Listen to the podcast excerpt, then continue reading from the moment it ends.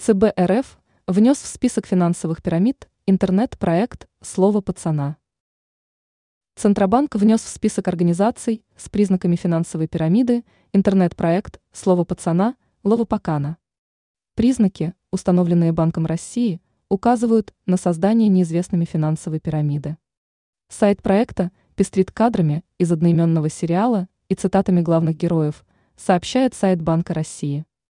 В Центробанке считают, что организаторы пирамиды заинтересованы максимально привлечь людей, чтобы собрать как можно больше взносов. С этой целью участникам предлагают сделать взнос в криптовалюте от 10 долларов. Взамен организаторы планируют выдавать токены наподобие криптовалюты для пользования внутри проекта. Организаторы пирамиды обещают, что эти токены будут расти в цене до 25%, поясняет Телеграм, канал регулятора. ЦБ предупредили, что найти организаторов пирамиды практически нереально.